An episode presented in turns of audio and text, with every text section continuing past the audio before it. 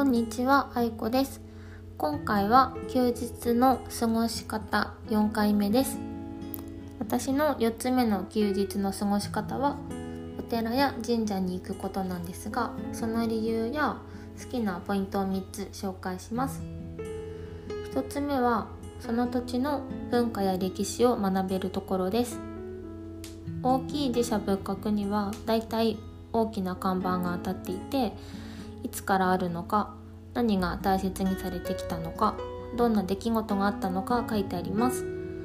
私はポッドキャストの古典ラジオも聞いているのでそこで出てきたスポットや人物が書いてあると嬉しいです。あと理解も深まります。古典ラジオもとてもおすすめなので聞いてみてほしいです。2つ目の理由は意外と可愛いものが発見できるところです。神社は柱などの建物置いてあるものおみくじや絵馬など至る所に動物がいます。神社によって鳩やうさぎや牛など特徴があるので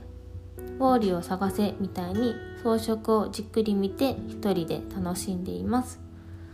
お寺にも意外と可愛くてかっこいいものがあるんですけど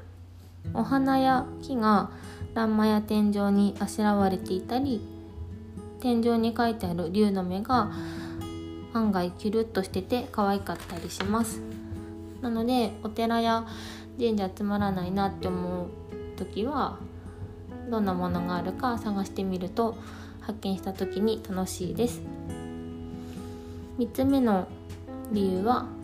神社やお寺の雰囲気が好きっていうことです。私は神聖な空気とか感じにくいし霊感みたいなものも全くないんですけど静かな場所いつもと違う景色お香や季節の匂いなど非日常を感じられる雰囲気を全身で浴びるのが好きです。以上の3つが自社仏閣に遊びに行くのが好きな理由です。この他にもタイミングによっては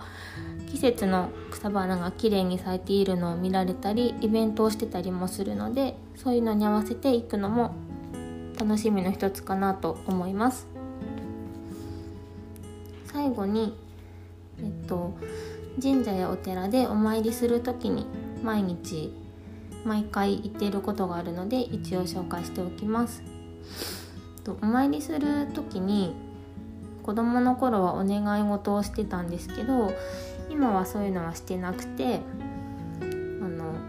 手を合わせてお参りする時「今日来ましたよ」っていうご挨拶と「今私はこういうことを頑張ってます」っていう報告みたいなのとあと帰りも安全に気をつけて帰りますまたねみたいなのを心の中で言ってます。みんなは手を合わせる時何を思っているのかなっていうのをお参りに行くとたまにふと思うことがあるので私の場合はどうしているかっていうのを紹介してみました。次回のお話はサイと金木犀です。